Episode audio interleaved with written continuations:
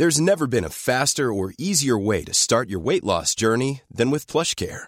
PlushCare accepts most insurance plans and gives you online access to board-certified physicians who can prescribe FDA-approved weight loss medications like Wigovi and Zepbound for those who qualify. Take charge of your health and speak with a board-certified physician about a weight loss plan that's right for you.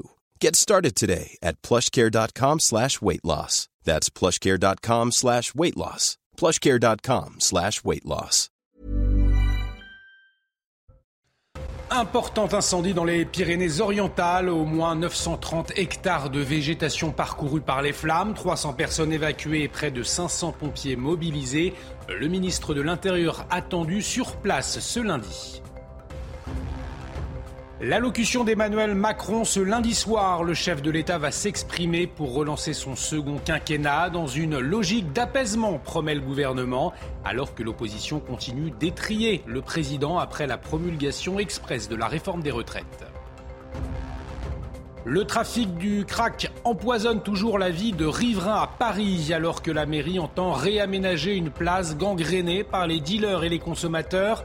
Les habitants alertent, le projet de végétalisation ne réglera pas le problème, on le verra.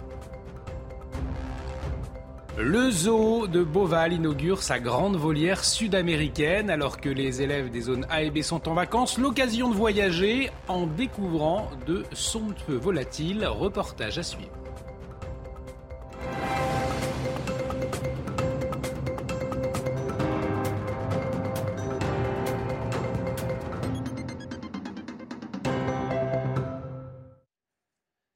Très heureux de vous retrouver sur CNews. Bienvenue dans l'édition de la nuit et à la une de l'actualité. Le premier grand incendie de la saison s'est déclaré ce dimanche matin dans les Pyrénées-Orientales, le département déjà touché par la sécheresse.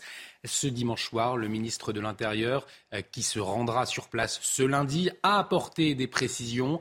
Le feu a désormais parcouru plus de 930 hectares.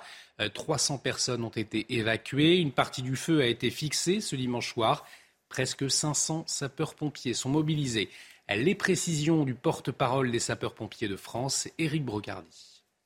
Pour l'instant, il est trop tôt euh, pour connaître l'origine de l'incendie. L'essentiel aujourd'hui est de mettre euh, tous les moyens possibles à la lutte contre ce feu qui est extrêmement virulent, poussé par un vent euh, assez assez important, assez intense sur, euh, sur zone. On a disposé en place euh, euh, l'ensemble des moyens à la fois aériens et terrestres pour essayer de, de maîtriser ce feu très rapidement. Ce qu'on espère, c'est que le vent puisse déjà baisser en intensité pour permettre un travail beaucoup plus facile des moyens aériens et beaucoup plus facile aussi pour les moyens terrestres parce que le vent est extrêmement complexe à pouvoir maîtriser dans son intensité mais aussi dans sa direction. La situation est extrêmement complexe par des zones à la fois euh, difficiles d'accès où il faut aussi avant tout euh, évacuer euh, des habitants qui sont sur, sur le secteur. Et le feu qui a parcouru la végétation entre les communes de Cerbère et de Bagnouls-sur-Mer, on l'entendait, les flammes ont été attisées par un vent de près de 100 km/h. Écoutez ce témoignage, celui de Jean-Michel Solé, il est maire de Bagnouls-sur-Mer justement. Écoutez. L'incendie est parti entre la commune de Bagnouls et Cerbère. Donc ce matin, au début de l'incendie, on a, nous, ville de Bagnous, on a évacué deux habitations dans la montagne, deux masses. Le feu s'est propagé à une vitesse très rapide parce qu'il y avait un vent très soutenu et euh, euh, euh, il est monté et il, s'est beaucoup plus propagé du côté de Cerbère, poussé par la tramontane. Et à Cerbère, il est pratiquement, il a léché quelques maisons. Je sais qu'à Cerbère, ils ont évacué pas mal de monde, je crois plus de 300 personnes. Ils ont confiné 180 euh, personnes dans un petit village de vacances. Et voilà. Et après, il n'y a pas eu de maisons brûlées, mais il y a, eu des maisons qui ont été euh, où le feu s'est vraiment très approché, très près des maisons. Et toujours sur le devant de l'actualité, bien sûr, la réforme des retraites. Après sa promulgation express dans la nuit de vendredi à samedi, Emmanuel Macron va s'exprimer ce lundi soir à 20h à la télévision. Après trois mois de conflit, le chef de l'État va tenter d'apaiser et d'avancer en renouant le dialogue. Euh, voyez ce reportage d'Alexis Vallée avec le récit de Célia Barotte. Emmanuel Macron face aux Français avec la volonté de renouer le dialogue. Emmanuel Macron, lors de son allocution lundi soir, euh, tentera d'apaiser effectivement le pays. toute la volonté du président de la République, c'est de clore, entre guillemets, ces trois mois de contestation sociale dans la rue. Une allocution attendue pour certains. Je pense qu'il y a la France silencieuse et qu'ils attendent quelque chose pour apaiser un petit peu les esprits, oui. Inutile pour d'autres. J'en pense pas grand-chose en fait, forcément. Je suis pas certain que ça, ça a eu un impact euh, quel qu'il soit en fait. Selon un récent sondage, la cote de popularité d'Emmanuel Macron est au plus bas, moins 8 points depuis le mois de décembre. Elle passe désormais sous la barre symbolique des 30% il est trop droit dans ses bottes et voilà, il va payer la note et il va la payer assez cher, je crains. Ça fait plaisir à personne, euh, mais bon, il fallait le faire, il l'a fait. Oui, non, je lui accorde encore du crédit, ouais. Les gens n'aimaient pas Macron de base et puis il n'y a rien qui pourra atténuer la colère. Un dialogue qui reste pour le moment rompu avec les partenaires sociaux, les syndicats ayant refusé de se rendre mardi à l'Elysée. Et l'intersyndicale qui se réunit ce lundi et appelle déjà à faire du 1er mai une journée de mobilisation exceptionnelle. Dans les colonnes du Parisien, vous le voyez, Laurent Berger, le patron de la CFDT, prévient pour le 1er mai, il veut casser la baraque en nombre de manifestants. Autre conséquence de la décision du Conseil constitutionnel, des étudiants sont très inquiets pour la tenue de leurs examens à cause d'éventuels futurs blocages de leur université le mouvement pour la liberté étudiante à l'université Lyon 2 a lancé une pétition apolitique justement pour stopper les blocages reconductibles et déjà plus de 600 signatures. Sujet signé Célia Barotte. Ils sont majoritairement contre la réforme des retraites, mais surtout contre les blocages de leur campus. Une quarantaine d'étudiants, réunis dans un mouvement apolitique, dénoncent le blocage de l'université Lyon 2 ces dernières semaines. Ils recensent 19 journées perturbées à l'initiative d'une assemblée générale qu'ils estiment illégitime. Aujourd'hui, nous revendiquons et nous dénonçons le fait que ces blocus sont décidés par une assemblée générale peu représentative, dans le sens où celle-ci réunit quelques 400 étudiants lesquels décident de l'avenir des 28 000 autres étudiants de l'université. Et il faut par ailleurs préciser que ces blocus sont réalisés euh, seulement par quelques dizaines d'étudiants et seulement euh, durant les premières heures de la matinée. Pour ces anti-blocus, les actions menées contre la réforme des retraites impactent la continuité pédagogique à l'approche des partiels. Autre conséquence, celle de l'isolement des étudiants, comme l'explique ce représentant syndical. Les étudiants ont besoin d'aller à l'université, non seulement effectivement pour assister à leur cours, euh, pour assister à leur TM, à leur TD, mais également pour rencontrer, pour être avec leurs amis, pour être, euh, comme vous l'avez dit, au restaurant Crous, euh, pour pouvoir échanger, voir leurs professeurs. Tout ça, c'est hyper important pour les étudiants. De son côté, même si le calendrier des examens est maintenu, la présidence de l'université Lyon 2 a fait savoir qu'elle travaille actuellement à l'aménagement de la fin d'année. Elle recevra ce lundi le mouvement pour la liberté étudiante. Un hommage ce dimanche à Marseille, une semaine après l'effondrement d'un immeuble soufflé par une explosion, vraisemblablement due au gaz. Euh, une centaine de personnes, vous le voyez, se sont rassemblées pour les victimes. Huit minutes de silence en hommage aux huit personnes décédées. Les participants ont également déposé des bouquets de fleurs et des bougies. Un rassemblement organisé à l'initiative de l'association Marseille en colère. Au volet économique à présent, l'entreprise française Sego sur le point d'être acquise par une multinationale américaine. Et une particularité, euh, cette entreprise est spécialiste des robinetteries, des chaufferies nucléaires et fournit les navires français. Euh, le gouvernement et la direction générale de l'armement disent chercher des fonds français pour racheter l'entreprise. Voyez les explications de Corentin Brio. Au centre de l'attention, malgré elle, l'usine Sego PME française de 80 salariés et jusque-là inconnue du grand public, est spécialisée dans les robinetteries industrielles de chaufferie nucléaire. Elle équipe notamment les porte-avions et sous-marins français. Pourtant, on apprend que sa maison mère pourrait être rachetée par des Américains. Pour beaucoup, c'est un grand revers pour la souveraineté industrielle française. Il faut que, que la défense de la France soit française. C'est une idée qui ne nous est pas très familière ces dernières années et il est indispensable qu'elle redevienne. Vous voyez, ça c'est le général de Gaulle qui le disait le 3 novembre 1959. Arnaud Montebourg, candidat au rachat de Sego, demande au gouvernement d'interdire cette vente, alertant même, via une lettre, le ministre de l'économie Bruno Le Maire. La loi américaine, dite USA Patriot Act, permet au gouvernement américain de demander à toute entreprise américaine, sans aucune autorisation judiciaire ni la moindre motivation, n'importe quelle information. Autre conséquence de cet achat, une dépendance encore plus forte à la réglementation américaine en matière d'armement. Si le gouvernement décidait de vendre un sous-marin, il faudrait automatiquement l'accord des États-Unis. Les services de l'État se défendent en affirmant qu'ils surveillaient déjà attentivement le dossier. Mais l'achat n'étant pas encore officialisé, ils ne peuvent pas encore agir. De son côté, l'entreprise Sego, contactée, n'a pas souhaité nous répondre. On en vient à ce projet de la ville de Paris dans une zone où se concentrent les dealers et les consommateurs de crack. Un projet de réaménagement et de végétalisation, sauf que pour les riverains, eh bien, cela ne changera rien du tout et ce n'est pas la priorité. Voyez ce reportage de Sarah Fenzari et de Thomas Bonnet. Un quartier gangréné par les toxicomanes. À Stalingrad, les consommateurs de crack représentent toujours un fléau pour les riverains.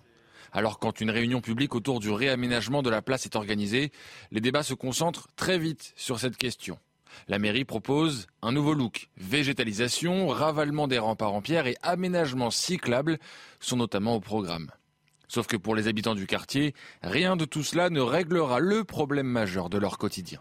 Grosso modo, on nous explique qu'ils vont créer en fait des espaces pour empêcher ces gens-là d'aller y squatter, mais ça veut dire qu'en fait, ils seront quand même là, ces gens-là. Si on réfléchit bien dans le concept, en fait, ça veut dire qu'on n'en serait pas débarrassé. La mairie affirme ne pas vouloir une approche sécuritaire du réaménagement. Difficile toutefois de convaincre des habitants excédés par une situation qui dure depuis des années et à laquelle ils ont dû s'adapter. Tout le monde sait qu'il ben, ne faut pas se balader avec le téléphone euh, à l'oreille dans la rue, dans le quartier. Pour être tranquille dans, euh, autour de la place de Stalingrad et sur les quais de Seine le soir, il vaut mieux se balader avec des petites pièces, comme ça, euh, les gars qui sont un petit peu relous, hop, on leur file 20 centimes et c'est bon, ils nous lâchent et ils vont aller voir ailleurs. Une crise du crack que les travaux de rénovation de la place de la bataille de Stalingrad ne devraient pas suffire à résoudre. Contacté, la mairie de Paris n'a pas souhaité nous répondre. L'actualité internationale, alors que la guerre en Ukraine continue et que les forces russes avancent à très petits pas, Emmanuel Macron continue les contacts avec les dirigeants des pays les plus impliqués. La semaine dernière, il était à Pékin et à Canton avec Xi Jinping. Samedi, il était au téléphone avec Volodymyr Zelensky, comme l'a indiqué l'Elysée ce dimanche matin. Et un chemin vers des discussions avec la Russie se dessine, comme nous l'explique Harold Diman. Selon que l'on se réfère à Kiev ou à Paris, l'on obtient deux versions distinctes mais non contradictoires de cet échange téléphonique. Vu de Kiev, il en ressort que Zelensky n'a rien à reprocher à Macron. L'Ukrainien veut adhérer un jour à l'OTAN et demande l'appui de la France et remercie la France pour son aide militaire et aussi diplomatique concernant les crimes présumés commis par l'armée russe sur des prisonniers de guerre ukrainiens. Depuis l'Élysée, on rappelle que le président de la République n'est pas allé en Chine pour traiter le dossier polémique de Taïwan, mais que le but était d'amener Xi Jinping à appuyer un sommet pour la paix en Ukraine et à s'engager à parler directement à Volodymyr Zelensky, ce qui fut obtenu à Pékin. Et donc, l'Élysée l'annonce, Macron et Zelensky vont préparer un sommet pour la paix aux conditions satisfaisantes pour l'Ukraine. Notons en parallèle qu'une contre-offensive ukrainienne se prépare. L'avenir de la paix passe donc par un mélange de diplomatie et de bataille. Toujours sur les questions internationales, le G7 veut accélérer sa sortie des énergies fossiles et cesser sa pollution plastique. Un engagement ce dimanche des pays industrialisés réunis depuis samedi à Sapporo, au nord du Japon. Une promesse donc commune des États-Unis, du Japon, de l'Allemagne, de la France, du Royaume-Uni, de l'Italie et du Canada. Allez, on va s'évader euh, un peu à présent. Est-ce que vous connaissez les siffleurs du Chili, les Pénélopes à gorge bleue ou encore les flamants rouges de Cuba? Eh bien, ce sont de somptueux volatiles bientôt réunis à Saint-Aignan dans le Loir-et-Cher. Le zoo de Beauval a inauguré ce samedi sa grande volière sud-américaine, la plus grande volière d'Europe. Les détails avec Célia Barot. Deux ans après avoir été pensée, elle est enfin inaugurée. La grande volière sud-américaine est le nouvel arrêt à ne pas manquer pour les visiteurs du zoo de Beauval. Grâce à des passerelles et des ponts de singes installés jusqu'à 10 mètres de hauteur, les passionnés d'oiseaux en prennent plein la vue. Franchement, elle est immense, quoi. Je veux dire, euh, c'est, ça, ça, a dû nécessiter un travail enfin, euh, au niveau de l'installation, du montage. Euh, c'est, enfin, c'est, bien. Hein. On avait l'impression d'être dans un parcours acrobranche en toute sécurité et à la fois de pouvoir observer en bas les oiseaux, les singes, à une grande hauteur. Des installations grandioses pour le public, mais surtout pour les plus de 500 oiseaux et trentaines de mammifères accueillis. Les volatiles peuvent évoluer sur près de 2 hectares et 36 mètres de hauteur. Cela en fait la volière la plus grande d'Europe. Je souhaitais que les oiseaux aient un comportement le plus naturel possible. Ces oiseaux sont tous nés au zooparc de Beauval ou dans d'autres parcs zoologiques européens. Ils sont chez nous dans le cadre de programmes d'élevage internationaux pour la conservation des espèces. Avec cette nouvelle installation, la fréquentation du célèbre parc animalier ne devrait pas s'essouffler. L'an dernier, 2 millions de visiteurs se sont rendus aux eaux de Beauval. Et une belle idée de sortie euh, pour les vacances de printemps. Allez, rester avec nous sur CNews. On va parler football tout de suite. C'est le journal des sports. Et on démarre avec la 31e journée de Ligue 1 dans la course à la Ligue des Champions. L'Olympique de Marseille avait l'occasion de reprendre la deuxième place à Lens et les Phocéens ne se sont pas fait prier. Succès 3-0 acquis grâce à un doublé de Vintigna et un but d'Under. Un rebond qui fait du bien aux Marseillais qui restaient euh, sur trois nuls lors de leurs quatre derniers matchs.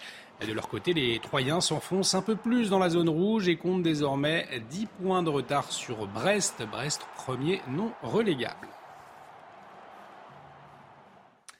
Et du football, il y en avait également de l'autre côté de la Manche avec la 31e journée de Première Ligue. Le leader Arsenal se déplaçait à West Ham pour reprendre le large. La rencontre avait idéalement commencé pour les Gunners qui menait 2-0 après 10 minutes grâce à Jésus et Haute-Garde. Mais comme 7 jours plus tôt à Liverpool, eh bien les Londoniens se sont sabordés. Benrama a réduit l'écart sur penalty pour les Hammers avant que Bowen n'égalise peu avant l'heure de jeu. Score final de partout. Les Gunners ne comptent plus que 4 points d'avance et un match en plus sur Manchester City à 10 jours du choc entre les deux clubs. Et du rugby avec le top 14 en clôture de la 22e journée. Le leader Toulouse accueillait Lyon, euh, deux clubs qui restaient sur un revers en championnat et qui avaient à cœur de rebondir. Les stadistes pour garder la Rochelle à distance et le Loup pour réintégrer le top 4. Le récit de la rencontre avec Emma Kant. Le 15 du stade toulousain remanié, Ernest Vallon voit donc réapparaître des joueurs presque oubliés. Melvin Jaminet, de retour comme titulaire à l'arrière.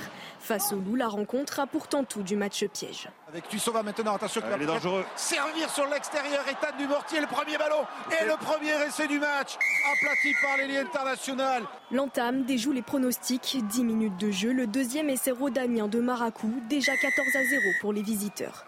Mais en supériorité numérique, la réaction du leader contrarié arrive enfin.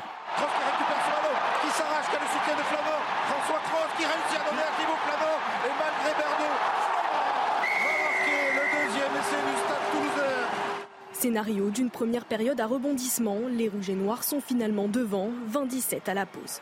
Au retour des vestiaires, troisième carton jaune de la partie côté lyonnais, Toulouse se met un peu plus à l'abri. Raoult pour faire vivre cette action Dupont qui se propose de lancer. Et Antoine Dupont qui transperce la défense de Lyon pour planter le troisième essai du stade toulousain. Malgré de nouveaux essais du loup qui permettent aux Rodaniens de décrocher un point de bonus défensif, le leader, d'abord sonné, s'impose en patron. Toujours invaincu à domicile, le stade toulousain fait un grand pas vers les phases finales à quatre journées de la fin du championnat. Et on passe au MotoGP. Ce dimanche sur les antennes de Canal+, vous pouviez suivre les Grands Prix des Amériques et c'est Alex Rins qui s'est montré le plus rapide sur le circuit texan, comme en 2019. Fabio Quartararo a lui signé le premier podium de sa saison, un Grand Prix fou qui a rebattu les cartes pour le championnat du monde. Le récit avec Simon Persit. L'euphorie de Fabio Quartararo et Alex Rins sous le regard médusé de Pecco Bagnaia, symbole d'un Grand Prix des Amériques à rebondissement qui a redistribué les cartes en MotoGP. Bagnaia en pôle maîtrise, excellent départ pour Quartararo qui gagne trois positions dès le premier virage. Quartararo virtuellement sur le podium avant le tournant de ce Grand Prix aux avant-postes. La chute devant c'est Francesco Bagnaia Francesco Bagnaia Encore une fois a cédé à la pression, mais c'est pas possible le champion du monde en titre perd l'avant et laisse Alex Rins seul en tête. Derrière l'Espagnol, le manque de puissance de la Yamaha de Quartararo s'illustre à nouveau. Luca Marini en profite.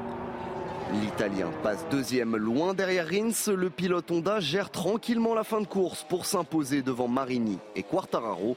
Le Français signe le premier podium de sa saison. Autre tricolore, Johan Zarco termine septième, juste derrière Marco Bezzecchi, toujours leader du championnat du monde. Un mot de cyclisme maintenant et le nouveau récital de Tadej Pogacar. 15 jours après son succès sur le Tour des Flandres, le prodige slovène a écœuré la concurrence sur l'Amstel Gold Race après une première accélération à 80 km de l'arrivée. Le double vainqueur du Tour de France s'est isolé à 29 km du but. Il a ensuite rallié l'arrivée en solitaire, 38 secondes avant l'Irlandais Ben Haley. Onzième victoire en 16 jours de course cette année.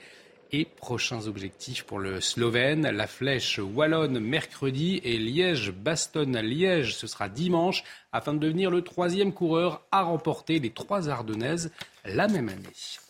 Et on va terminer avec du tennis et le sacre d'Andrei Roublev à Monte-Carlo. Le russe, sixième joueur mondial, a dominé en finale Holger Rune. Le danois avait pourtant fait le plus dur en prenant la première manche, puis en menant 4-1 dans la troisième. Avant de s'effondrer, Rublev s'impose donc 5-7, 6-2, 7-5 en 2h33. 13e titre pour le russe qui décroche enfin un majeur après ses, ses échecs en finale à Cincinnati et sur la même terre battue de Monte-Carlo, c'était en 2021.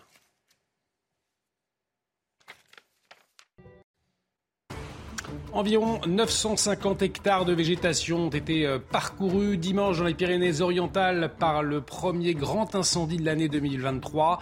300 personnes ont été évacuées par précaution. On va y revenir dans un instant. Restez avec nous sur CNews.